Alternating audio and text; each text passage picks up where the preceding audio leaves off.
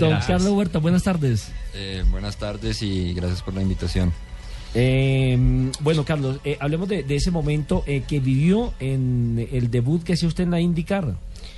Bueno, ha sido un- una temporada muy buena. eh, comenzó un poco tarde. tres días antes de la primera carrera me contrataron y, y me tocó aprender todo en las carreras. poco a poco fui mejorando y, y después de nueve carreras ganar, pues creo que fue increíble. ¿Su merced tiene pase de quinta o de cuarta? No tiene no, pase en para manejar Colombia. los carros necesita pase. No, claro, claro que sí. Pero bueno, pase, buena, otro buena pase. pregunta. Sí, pues yo pregunto porque yo no sabía si esos Sí, carros necesita pase o no. Recuerden que, el- recuerden que el argentino, que fue cinco o seis veces campeón del mundo, eh, se me escapa ahorita el, Fangio. Juan Manuel. eh, Juan Manuel Fangio lo pillaron después de ser campeón del mundo, no tenía conduciendo y no tenía pase. tenía pase. Jamás en su vida ha sacado el pase. Y me acuerdo que Juan Pablo Montoya en una muy buena época no tenía, no tenía auto, tenía era motocicleta, una motocicleta muy pequeña. No, no, ¿Sí, no, verdad? no andaba en carro. Pues no sé de dónde sacaste ese chisme porque papi siempre me daba a mí mis carros. Carlos, eh, pero ya en serio, ¿cómo es esto de usted gana la carrera y después le ponen una multa? Eh, bueno, Por ir sin licencia. Bueno, por eso no fue. eh, fue, un, fue una situación extraña. eh, el tanque se expandió por el calor. Y bueno, cuando revisaron estaba .5 arriba de lo normal, entonces eh, penalizaron al equipo, pero el director del campeonato explicó que, que eso no influyó para nada en la victoria y pues obviamente mucha gente se quejó, pero terminé con tres galones de gasolina la carrera, entonces no hizo mucha diferencia. Otro que está muy, muy preocupado eh, por todo lo que acontece con los pilotos extranjeros es don Ricardo Soler. Don Richie, bienvenido. Hola, ¿qué tal, Nelson? Espectacular, olor la gasolina No, no, y toda no, la no, no, potencia no, y los yo no botones, dije- una cosa Richie, sencillamente sensacional. No, estoy preocupado, Richie, estoy Richie. contento. No, Richie, Amigo mío, tú sabes más que yo, te doy el paso. Por favor, venga para El acá. Richie de verdad. Muchas, muchas gracias, Richie, muchas gracias. Nelson. Ya está cambiando No, igual la voz. nada, un saludo muy especial a Carlos Huertas, qué bueno que, que esté visitándonos en Blue Radio. Y pues eh, lo que ustedes dicen, el análisis es, es impresionante en estos momentos en su etapa de aprendizaje, en su primer año de aprendizaje como rookie, como novato con el equipo Daycon Racing. Está en el puesto 19, eh, tiene 278 puntos y una victoria. Una victoria que hay que eh, escribir y hablar de ella en, letras mayúsculas porque Carlos se hizo en el, en el automovilismo de Europa. Es una escuela, escuela completamente diferente, una escuela que empezó a trazar para, para buscar su camino hacia el campeonato del mundo de la Fórmula 1.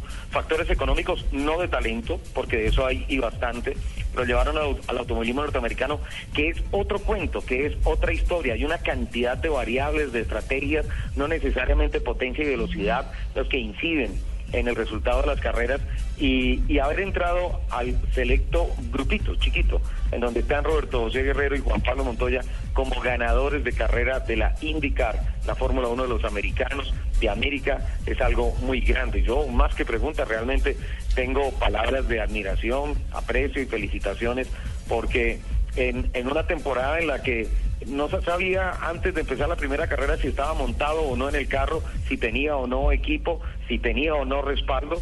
Finalmente logra la silla y le da a Dale Cole Racing en su primer semestre una victoria. Eso es algo increíble. Eh, Ricardo, muchas, muchas gracias por esas palabras eh, de apoyo y, bueno, la verdad es que eh, esas palabras eh, son muy lindas y, y espero eh, seguir mejorando. Carlos, es muy complicado el cambio de esta motorización de la Indy y todo lo que se trae de Europa a los Estados Unidos y particularmente el tema de los óvalos. En Europa no se ve un óvalo por ningún lado. Hay algo que es historia en Monza, que es una curva que hoy en día está por allá al fondo abandonada y carreras en óvalos no. Aquí a América tiene que venir a, los principales óvalos, a las 500 millas de Indianápolis, a todo esto. Bueno, los óvalos son muy diferentes. eh, las 500 es, es un evento aparte porque uno tiene dos semanas de entrenamientos y creo que me preparé bien. eh, terminé la carrera en, el- en la vuelta del líder y son difíciles porque el carro hace el 90-95% del trabajo. Entonces, si el carro está bien, eh, yo creo que cualquiera lo puede manejar. Es solo ir a fondo y uno no se preocupa por nada. En cambio, si, si el carro no va bien, eh, uno tiene sus buenos sustos y, y pues no va tan rápido y se esfuerza el, el doble que una persona que va más rápido. Claro, eh, Carlos, eh, estas nuevas generaciones de pilotos, está Gaby Chávez, está usted. Son 32. Exacto, es que, Sí, es que estamos hablando de una tropa. es, es que la, la cuenta, exactamente, la lista es larga, larga, larga. Eh, Es, es una generación eh, que basa en que este, este, este reto del día a día, es decir, es que no es fácil competir en Europa, llegar a los Estados Unidos, lo que planteaba Ricardo Ser, que es el especialista de autos y motos aquí en Blue Radio, eh, ¿cuál es ese día a día de todos ustedes, de esta lucha por, por llegar a dónde? Bueno, creo que cada uno tiene sus, sus metas, digamos, eh, Sebastián Saavedra y, y Carlos Muñoz desde el comienzo escogieron Estados Unidos, pues ya llevan tres o cuatro años.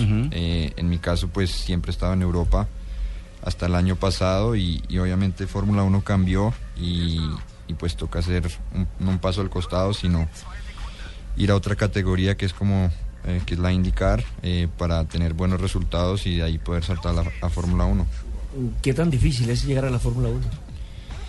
A día de hoy es, es muy complicado porque eh, la situación económica de los equipos pues no es tan buena como antes, entonces ellos requieren de un patrocinio muy grande que el piloto traiga o que ellos mismos consigan. Y, si uno no tiene eso pues tiene que tener una vinculación con, con un equipo de Fórmula 1 y no es como antes que digamos si uno ganaba carreras o era muy bueno pues el equipo directamente lo contrataba a uno. Por eso es que yo a todas maneras le he dicho a Carlos que es bueno que hagamos como cuando yo hice, él va a hacer un empanódromo, una rumbanatilla, algo así para ir recogiendo fondos. Sí, eso se necesita seguro. ¿Verdad, Juanpa? Claro, eso se necesita. Empanódromo, Un empanódromo o una rumbanatilla hacer rumbanatilla. para poder hacer Deme el dos. logro para los Pasando bailable te hice yo en el club en Lagarto, no fuiste, me quedaste mal. Ricardo, ser- sería Hombre, bueno que Richie, Carlos Richie. nos explicara un poquito el tipo de carro con que se corre la Indy, cilindraje, motor y todo esto para los que somos neófitos y la manera como se corre, porque tengo entendido que son 18 ¿Y la carreras. diferencia ya con van la 15. Fórmula 1? Pregunta JJ Osorio y Fabito Poveda Barranquilla. La pareja show. Bueno, eh, es, el carro en sí es muy parecido a Fórmula 1 en cuanto al tamaño, los motores son los mismos, V6 eh, doble turbo, 2.2 y, bueno, en, indicar por los óvalos eh, el carro es mucho más pesado que en Europa, entonces en las curvas no es tan rápido debido a la protección que deben tener en cambio en caso de un accidente en los óvalos. Si no pensaba en ser locutor o periodista o entrevistador así con ese tono de voz grave, Barbarita.